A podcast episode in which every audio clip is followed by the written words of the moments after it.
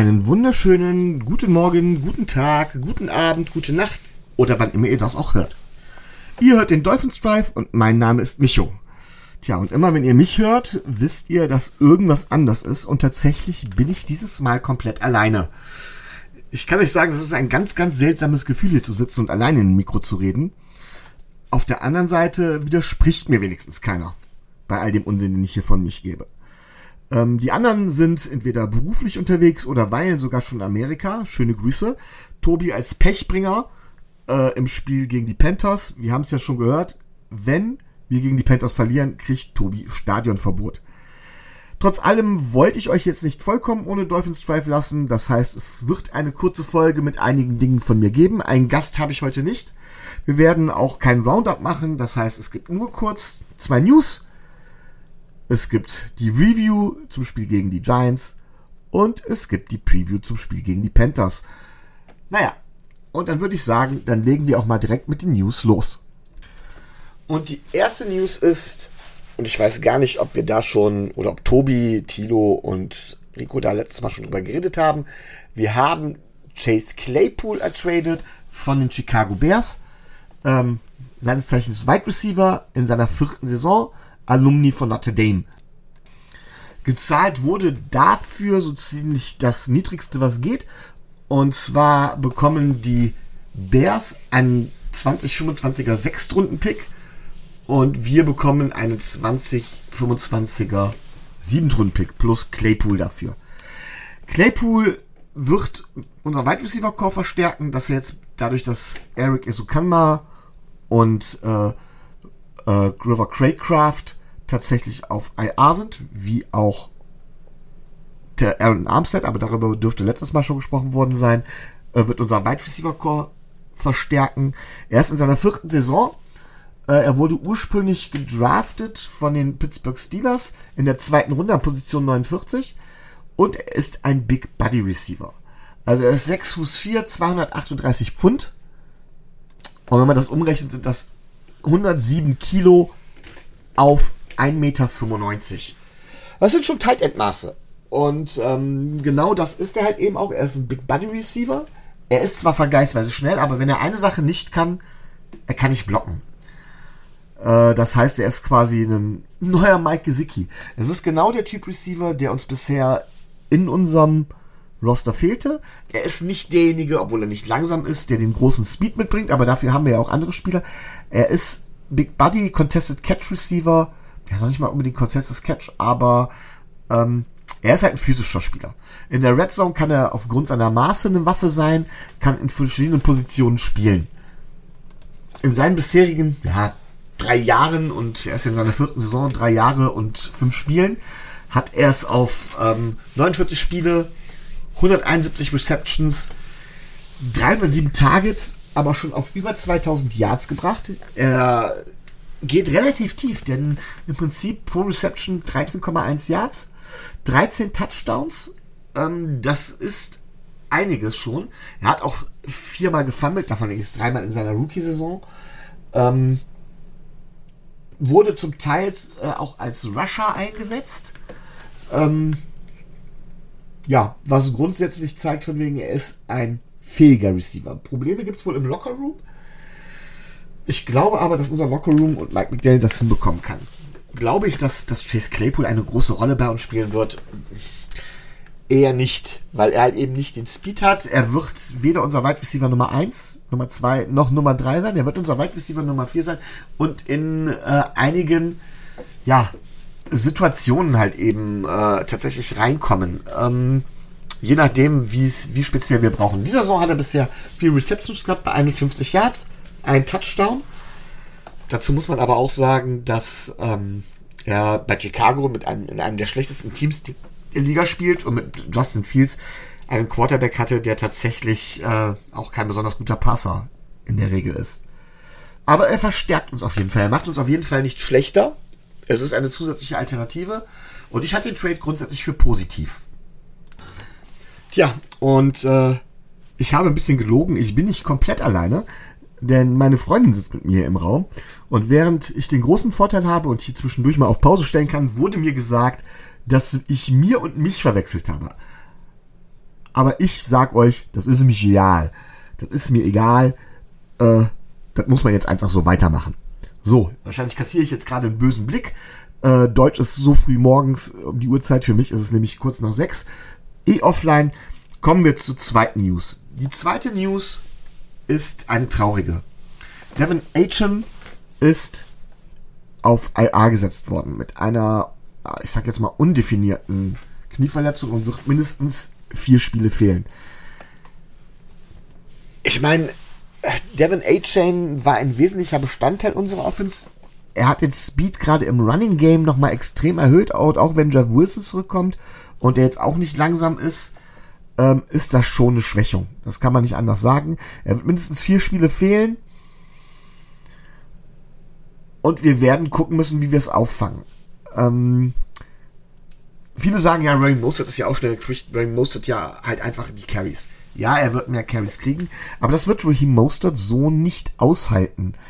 Ähm, auch der braucht seine Pause. Wir haben dann Chris Brook. Wie gesagt, ich weiß noch gar nicht, ob Jeff Wilson jetzt so schnell spielen wird. Es wird auf jeden Fall ein Drop-Off geben. Ähm, und wir werden im Running Game schlechter werden. Man konnte aber auch nicht erwarten, dass Devin Atchen, Atchen ähm, die komplette Saison über auf dieser Pace bleibt. Wir waren ja auf Pace, dass wir 2000 Yard Runner haben werden. Mit diesen vier Spielen alleine werden wir das, die, die, die, die ja mindestens fehlt schon, werden wir das wohl schon nicht schaffen. Ich meine, Agent hatte diese Saison 38 Carries für 460 Yards. Das sind 12,1 Yards per Carry und 5 Touchdowns. Ähm, dazu muss man sagen, dass er auch das erste Spiel nicht gespielt hat. Da war er auch schon verletzt. Ja, ähm, wird schwer, das so zu ersetzen. Ähm, aber wir sollten uns jetzt nicht ins Hemd machen. Also Devin Aitchen ist nicht der Spieler gewesen, der allein dafür gesorgt hat, dass wir so großartig gespielt haben. Ich wage auch sogar zu behaupten, äh, dass Devin Aitchen zwar den Speed mitbringt, den man braucht, aber dass der Hauptgrund seines Erfolgs tatsächlich am System von Mike McDaniel liegt. Also, wenn man sich die Plays anguckt, und äh, da soll es ab nächste Woche auch was zu geben, von unserer Seite aus, ähm, muss man sagen, dass die Plays halt hervorragend designt sind. Und dass auch ein Raheem Mostert oder auch andere Spieler, auch mit dem dementsprechenden Speed, ähm, wahrscheinlich ähnliche Stats hätten auflegen können. Wir reden jetzt nicht davon, dass ein, ein, ein, ein langsamer Spieler oder sowas könnte, aber ähm, ich bin nicht der Meinung, dass wir jetzt 460 Yards weniger machen werden in den nächsten vier Spielen oder sowas, sondern äh, dass die individuelle Qualität von Devin Aitchen uns, äh, wer weiß, vielleicht 30 Yards im Schnitt pro Spiel kosten wird. Das kann entscheidend sein. Natürlich, gerade gerade bei kurzen Downs oder sowas ähm, fehlen einem dann 30 Rushing Yards. Aber bei, bei kurzen Third Downs sind wir eh nicht so effektiv und da haben wir Devin Agent auch in der Regel nicht eingesetzt. Also er wird auf jeden Fall fehlen. Wir werden es auf jeden Fall merken. Es sollte uns aber nicht signifikant schlechter machen. Das heißt, wir sollten weiterhin eine, eine äh, großartige Rushing Attack haben und weiterhin diese Saison äh, weiterhin ja die Liga anführen in Rushing Yards, unabhängig von seiner Verletzung. Da finde ich, dass uns die Verletzung von Terran Armstead schlimmer trifft. Wir haben zwar Kendall Lamb, der einen höllisch guten Job macht, aber Terran Armstead, das ist das Problem, ist eine Injury to happen und jetzt ist sie passiert. Es macht unsere O-Line insgesamt deutlich schlechter und bisher sind wir noch nicht auf die Defense getroffen, die das wirklich ausnutzen konnten, auch von der Qualität her. Das wird übernächste Woche gegen die Eagles schon deutlich schwieriger. Da wird Terran Armstead nicht zurück sein. Und wir werden sehen müssen, wie Mike McDaniel da dementsprechend um die O-Line drumherum schemt. Nun, dann kommen wir mal zur Review vom Spiel gegen die Giants. Und egal, was wir jetzt erstmal, was wir gleich sagen werden oder was ich gleich sagen werde, eins muss klar sein, a win is a win. Wir, man muss solche Spiele gewinnen. Kein Team, kein Team rast einfach durch eine Saison und dominiert jeden, aber auch wirklich jeden Gegner. Und äh, wir werden immer wieder Fehler machen. Lebt damit. Das Spiel war jetzt keine Offenbarung, aber wir haben es gewonnen. Und ich finde, wir haben zur, zu keiner Zeit das Gefühl, habe ich das Gefühl gehabt, äh, dass wir das Spiel aus der Hand geben. Selbst als es die beiden, ja, Interceptions von Tua gab. Für die erste konnte er nicht wirklich was. Der, der Ball wurde getippt und dass daraus dann Pick 6 wurde, okay. Das machte das Spiel enger, als man glaubt. Wir, wir hätten sonst 21-3 geführt. So haben wir plötzlich nur 14 zu 10 geführt. Aber es hat dementsprechend gereicht. Ja, was sind meine Haupt-Takeaways? Das erste ist der Druck. Ähm, wir haben beim letzten Mal, oder ich habe beim letzten Mal darüber diskutiert und auch mit Rico schon darüber diskutiert, ähm, dass Druck immer so interpretiert wird, dass man, glaube ich, wenn man, dass man innerhalb einer bestimmten Range zum Quarterback ist, wenn der Ball die Hand verlässt. Das heißt, man wäre ähm, bei, ja, wenn man innerhalb, glaube ich, ein halbes Jahr ist, gilt das als Druck. Das war gegen die Bills zum Beispiel so, dass wir öfters tatsächlich Druck erzeugt haben, in Anführungszeichen. Aber dass der Druck halt nichts bringt. Weil, wenn wir so lange warten, bis sich ein Quarterback den Ball zurechtgelegt hat, die Receiver zurechtgelegt hat und ganz genau weiß, wo der Ball hinkommt, dann kann er locker warten, bis wir auf ein halbes Jahr dran sind. Dann kann er sogar warten, bis man auf ein Vierteljahr dra dran ist. Dann verlässt der Ball die Hand. Schön, wir haben Quarterback Druck gehabt, aber der Pass kommt trotzdem an. Das heißt, von wegen entscheidend ist, dass man den Pass dementsprechend stört. Ähm, dazu ist, glaube ich, die Statistik Quarterback Curry da, aber ihr wisst, ich bin nicht so der Zahlenmensch. Äh, was wir aber vor allen Dingen gemacht haben, und das kann man deutlich sehen, wir hatten 14 Quarterback-Hits. Das ist, ähm, wenn man den Quarterback quasi trifft, weil man nah genug dran war, so kann man sagen. Das ist eine ziemlich große Nummer. Ähm, und da möchte ich jetzt mal Emanuel Ogba hervorheben. Der hat eineinhalb Sex in der ersten Hälfte gehabt. Und das zeigt deutlich, warum ich immer sage, von wegen, wir brauchen ihn. Jalen Phillips und auch einen Bradley Chubb werden so die Saison nicht ähm, ja, durchspielen können. Und dann braucht man einen Passwasher, der zumindest in der Lage ist, ähm, Zahlen aufzulegen und ihn zumindest zeitweise zu ersetzen. Und das tut Emanuel Ogba. Er ist jetzt nicht der Spieler, der die Defense trägt. Er ist nicht unser Unterschiedsspieler. Das war er zum Teil in seiner Saison damals mit Brian Flores. Aber das ist er jetzt nicht. Aber er erfüllt seinen Job als Roleplayer. Dass er dazu vielleicht überbezahlt ist, da müsste man Tobi fragen. Das stimmt. Aber selbst wenn Emmanuel Ogba weg ist, brauchen wir einen Spieler mit derselben Qualität. Und äh, das ist gar nicht so einfach. Also, die Defense hat endlich den Druck in Zahlen umgemünzt. Das ist für mich ein ganz entscheidender Takeaway. Allein wenn ich mir die Sack-Zahlen angucke, dann hat Zack Sieler zwei Sacks gehabt, Jerome Baker eineinhalb, Eli Apple hat einen halben Sack gehabt. Was übrigens sehr wichtig ist, dass Eli Apple auch zurück ist. Man hat gesehen, dass es in Defense gerade in der Secondary tatsächlich Stabilität gibt.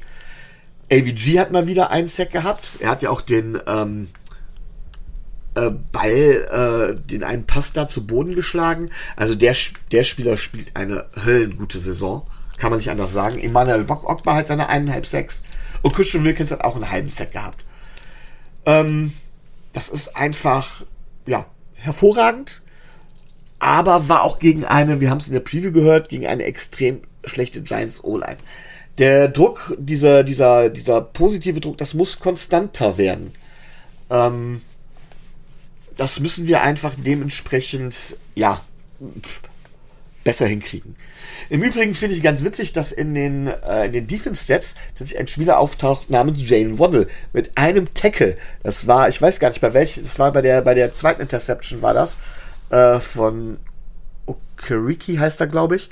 Äh, da kam der Tackle von äh, Jalen Waddle und dementsprechend, ähm, das war auch ein Solo-Tackle. Ähm, dementsprechend sammelt er so auch seine Defense-Stats. Ich finde aber, wir müssen tatsächlich über Bradley Chubb reden. Ähm, Bradley Chubb hatte fünf Tackles, zwei Assist-Tackles, ein Tackle for Loss bei dem Spiel. Das sind Zahlen, die sind okay. Aber er kriegt halt bei weitem nicht die Production, die er haben müsste. Bei weitem nicht. Und ähm, ich bin davon entfernt zu sagen, ein Spieler ist nur dann wertvoll, wenn er dementsprechende Sektzahlen auflegt. Aber von Bradley Chubb erwartet man schon deutlich höhere Production. Gerade eingedenk dessen, was wir für ihn damals bezahlt haben. Und im Nachhinein sieht der Trade und das wir dafür aufgegeben haben, gar nicht mehr gut aus. Gar nicht mehr gut. Ähm, ob jetzt mit oder ohne Jane Phillips, es mag sein, dass er mehr Double Teams auf sich zieht, dass er mehr Räume kreiert.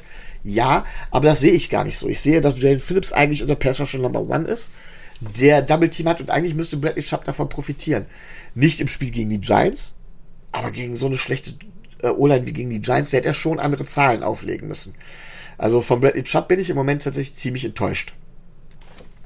Äh, generell, wie gesagt, die Secondary deutlich stabiler gewesen, aber man muss auch sagen, dass die Giants da kein Maßstab wirklich sind.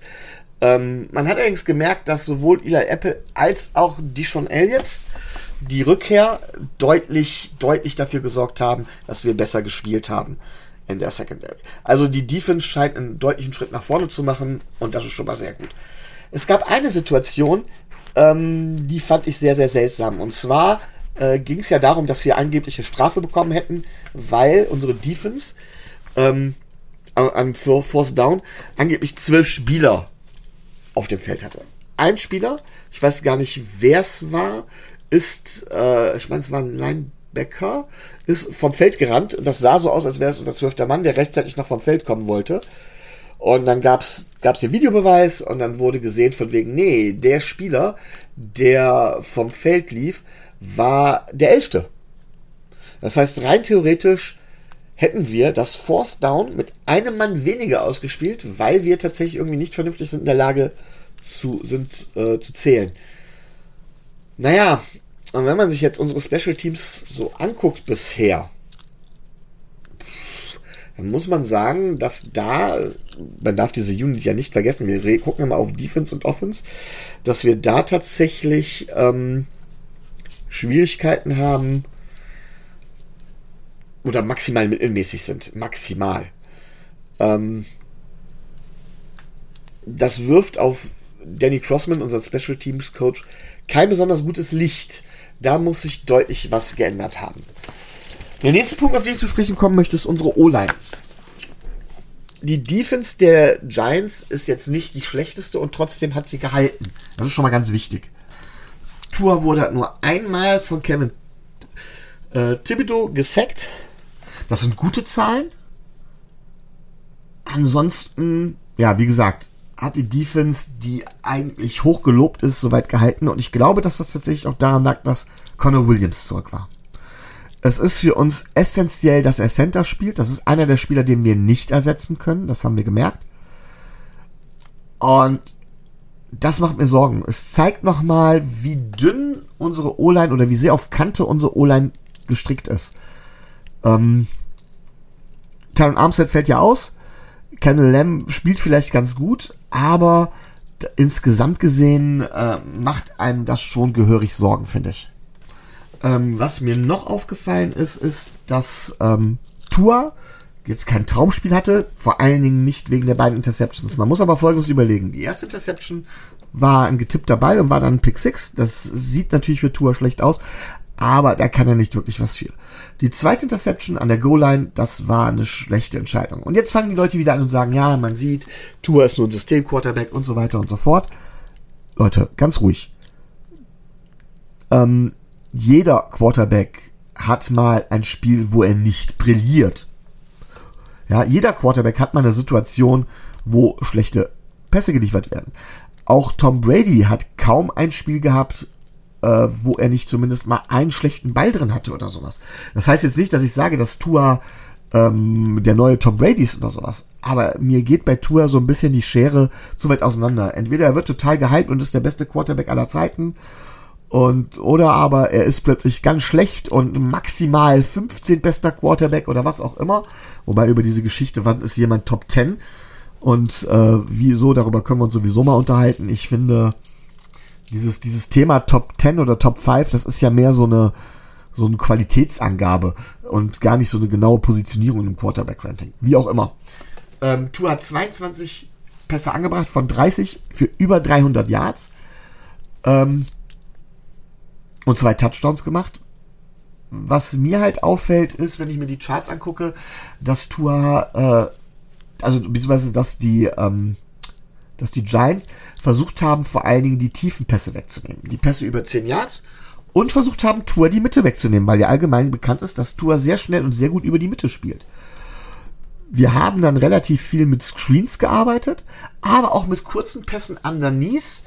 Ähm, und die hat Tua mehr nach außen hin verteilt, nicht in die Mitte des Feldes. Das heißt, für mich hat Tua wieder gezeigt, und auch Mike McDaniel, dass sie ihr Spiel anpassen können, auf den Gegner anpassen können und tatsächlich dementsprechend reagieren und es dann auch umsetzen können. Ich meine, gut zugegeben, der eine Touchdown, den er geworfen hat, das war der weite Pass auf, äh, der flog über, über 30 Air Yards ähm, weit. Und der andere Pass war auch kein Screen, sondern der andere Touchdown-Pass, sondern ging halt, äh, ich glaube, sechs Yards hinter die Line of Scrimmage oder sowas. Also nach wie vor, Tour spielt variabel. Und auch das kann ich aus dem Spiel herausziehen. Was ich noch auffällig finde, ist zum Beispiel, dass Braxton Barriers Rolle in der Offense zusätzlich größer wird. Ja, Terry Kill hatte 58 Yards. Ähm, das sind deutlich mehr Yards, als man, ähm, ach nicht 58 Yards, Entschuldigung. Ähm, was rede ich denn hier? Ah, Moment. So, Tyreek Hill hatte 181 Yards, 8 Receptions. Ich war gerade vollkommen beim falschen Chart. Ähm, dementsprechend kann ich das jetzt so gar nicht. Also, 8 Receptions, 181 Yards. Hill, da würde mich mal eure Meinung interessieren. Schafft er die 2000 Yard Saison? Das wäre tatsächlich mal interessant, interessant zu wissen. Braxton Barriers hatte zwei Receptions, 13 Yards bei zwei Targets. Das finde ich auch schon relativ interessant. Wer am häufigsten angeworfen wurde, war Jalen Waddle. Und das macht mir so ein bisschen Sorge. Jalen Waddle hatte 10 Targets, aber nur 5 Catches für 35 Yards. Zwar ein Touchdown, aber da hoffe ich doch, dass man Javon Waddle noch ein bisschen besser einsetzen kann, dass er noch ein bisschen besser die Bälle fangen kann. Und ich bin gespannt, ob man mit Chase Claypool da was Besseres hinbekommt. So, das Laufspiel war wieder der Klassiker. Ähm, wie gesagt, Devin Aitchen hatte 151 Yards bei 11 Carries. Ray Mostert hatte 65 Yards bei 10 Carries. Und jetzt ohne Devin Aitchen wird wahrscheinlich Raheem Mosterts Yards per Carry noch weiter runtergehen, selbst wenn er mehr Carries bekommt. Aber alles keinen Grund, Angst zu haben. Insgesamt, es war ein Sieg, bei dem ich nie das Gefühl hatte, dass er in Gefahr war. Es war jetzt kein Sieg, wo wir den Gegner verprügelt haben oder sowas wie bei den Denver Broncos. Aber Leute, nochmal, der Moment, in dem wir uns darüber aufregen, dass wir einen Gegner nicht deutlich genug schlagen, das ist der Moment, der, einem klar sein, einem klar werden sollte, was wir für einen Sprung nach vorne gemacht haben. Denn in der letzten Saison hätten wir bei so einem Spiel noch großer Schwitzen angefangen und hätten Sorge gehabt, dass wir das Spiel noch aus der Hand geben. Und das hatte ich tatsächlich bei diesem Spiel gar nicht.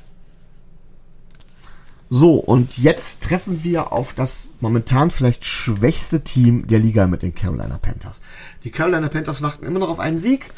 Ähm, sie haben einen jungen Quarterback mit Bryce Young und generell sind sie ein Team um, um Umbruch. Also, um es mal ganz klar zu sagen, wir sind 14 Punkte Favorit gegen die Panthers. Und eigentlich sollte das nicht unbedingt äh, schief gehen. Rushing Leader bei den äh, Carolina Panthers ist Miles Sanders. Den kennen einige vielleicht noch von den Philadelphia Eagles. Der hat 190 Rushing Yards. Und Receiving Leader ist tatsächlich Adam Thielen. Der alte Mann, der äh, von den Minnesota Vikings kam. Der führt tatsächlich mit 394 Receiving Yards das Team an. Die bekannten Namen der Defense sind zum Beispiel One Bell und damit ist nicht der Spieler gemeint, der jetzt bei der Passwasher, der jetzt bei den Bills spielt, sondern tatsächlich der Safety One Bell. Ähm, ein sehr solider Safety, der ähm, ja tatsächlich sowohl also vor allen Dingen in, in, der, in, der, in der Passverteidigung seine Stärken hat, aber auch gegen den Lauf gut agieren kann. Und dann haben wir da natürlich noch Brian Burns. Brian Burns ist ein Spieler, der, ja, ist eine One-Man-Wrecking-Crew. Ähm, der hat 4-6 über diese Saison. Das ist jetzt nicht irgendwie großartig, ähm, ja, das sind keine herausragenden Zahlen. Man muss überlegen, dass er in der Defense quasi alleine ist. Er kann als Passrusher die komplette Defense Line bespielen. Das heißt, er wird nicht nur gegen Kendall Lamb, sondern auch gegen Austin Jackson spielen. Man kann sich nie sicher sein, von welcher Seite er kommt. Und ähm, ja, dementsprechend ähm, macht er, ja, ist es der Spieler, der Player to watch, den wir dementsprechend aufhalten müssen, um für Tuas Security dementsprechend zu sorgen. Es gibt noch Gross Matis, der Linebacker, auch Pass Rusher, zweieinhalb Sacks diese Saison, ähm, der allerdings nicht den Impact hat, den ja, den äh, Brian Burns hat. Also auf Brian Burns, da müssen wir ganz gehörig aufpassen. So, was die Rushing Defense der Carolina Panthers angeht, so haben sie 704 Yards an, angegeben. Damit sind sie, ich meine, Nummer 27 der Liga. Ähm, das heißt, Laufen sollte nicht das Problem sein. Es wird nicht so gut gehen wie gegen die Denver Broncos, die nach unserem Spiel natürlich die letzten sind. Aber ähm, man muss überlegen, wenn ich jetzt die Denver Broncos auslasse bis Platz 31, sind es tatsächlich nur knappe 66 Yards Unterschied. Äh, das heißt, wir treffen auf einen der schlechten Rushing Defenses der Liga. Man muss dazu aber sagen, dass die Buffalo Bills mit nur 34 Yards weniger zugelassen knapp vor den Carolina Panthers liegen. Und dagegen hat das Laufen ja jetzt auch nicht so gut geklappt. Gut, die Bills hatten einen hervorragenden Tag, vielleicht sogar den perfekten Tag damals gegen uns. Nichtsdestotrotz, also das Laufspiel sollte gegen die Carolina Panthers ganz gut gelingen. Dagegen sind sie gegen äh, das Passspiel relativ gut. Sie haben insgesamt 925 Yards kassiert. Das sind 185 Yards per Game. Und damit sind sie tatsächlich das sechstbeste Team der NFL. Das heißt, tatsächlich, unser, unser Gameplan sollte mehr aufs Run-Game ausgelegt sein.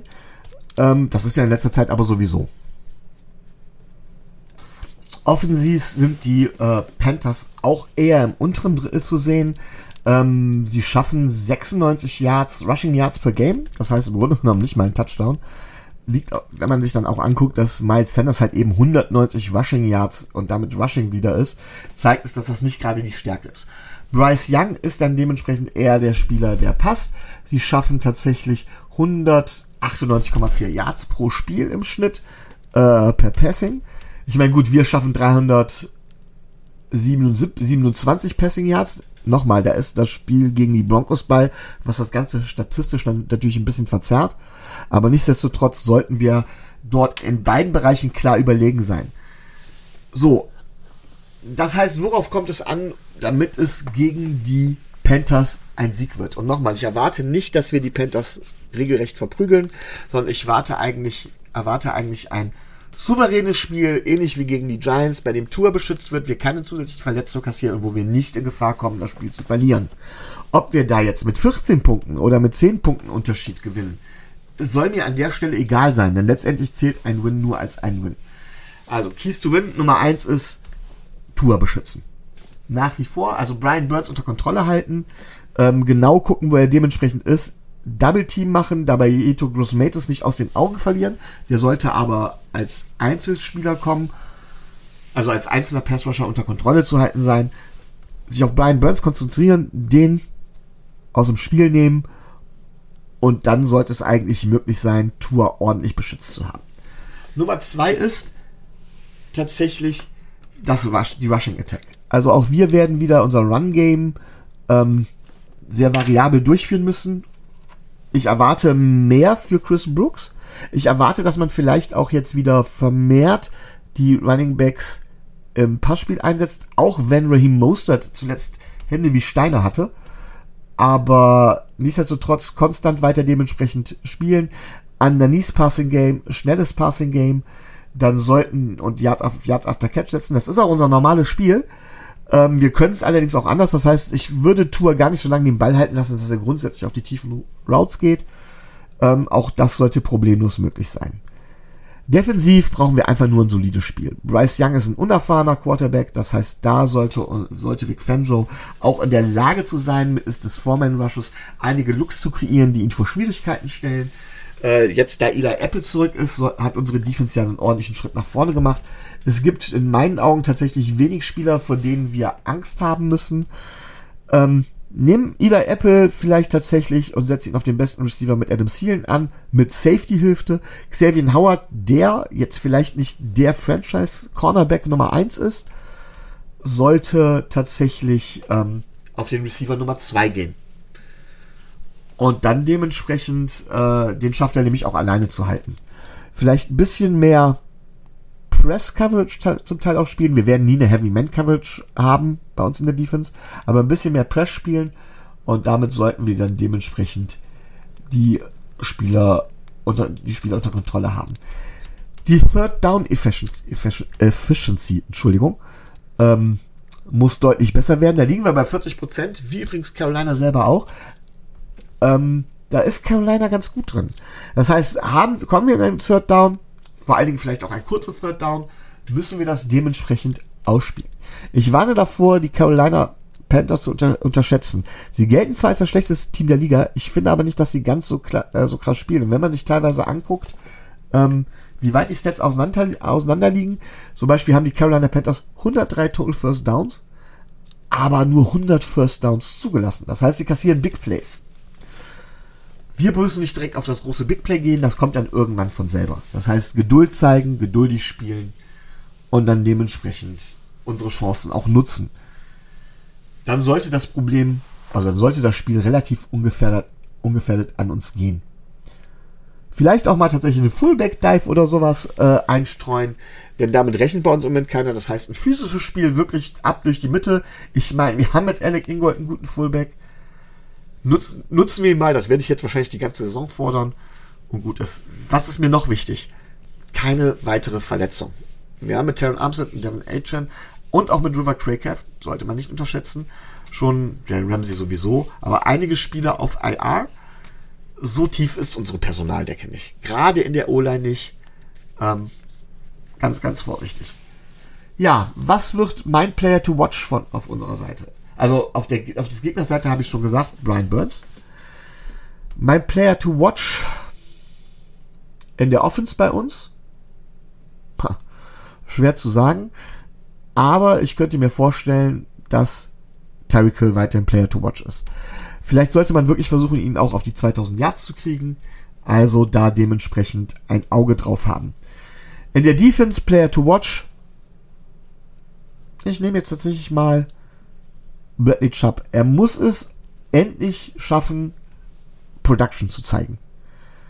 Und ich glaube, dass es ein Spiel sein kann, äh, oder ist, wo er das zeigen kann.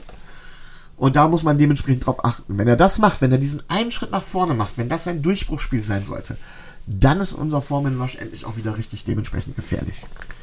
Ja, wie wird das Spiel ausgehen? Ich habe schon gesagt, es ist keine Überraschung, ich werde siegen. Oder wir werden siegen, Entschuldigung, nicht ich. Ähm, es gibt ein paar Punkte, die dagegen sprechen. Der wichtigste Punkt ist, dass Tobi im Stadion ist. Nochmal, Tobi. Wenn wir das Spiel verlieren, dann hast du Stadionverbot. Ja. Ich glaube allerdings, dass wir gewinnen und ich glaube, dass wir mit mehr gewinnen als mit den 14 Punkten, die es angeht. Ich glaube tatsächlich, dass wir mit 21 Punkten Unterschied gewinnen werden, ähm, weil wir einfach ein paar Mal zu Big Plays durchbrechen werden und die Offense der Carolina Panthers nicht gefährlich genug ist, um ausreichend Punkte gegen uns zu erzielen. Sie werden nicht Schritt halten können. Wir werden also dann auf 5 und 1 gehen und seien wir ehrlich, danach in der Woche kommt das Spiel auf die ist oder das Spiel, auf das es wirklich ankommt. So, jetzt habe ich über eine halbe Stunde hier geredet, habe mich oft genug verhaspelt. Ähm, ihr habt jetzt zumindest was auf die Ohren bekommen. Mir bleibt nichts weiteres zu sagen als stay tuned und fins ab.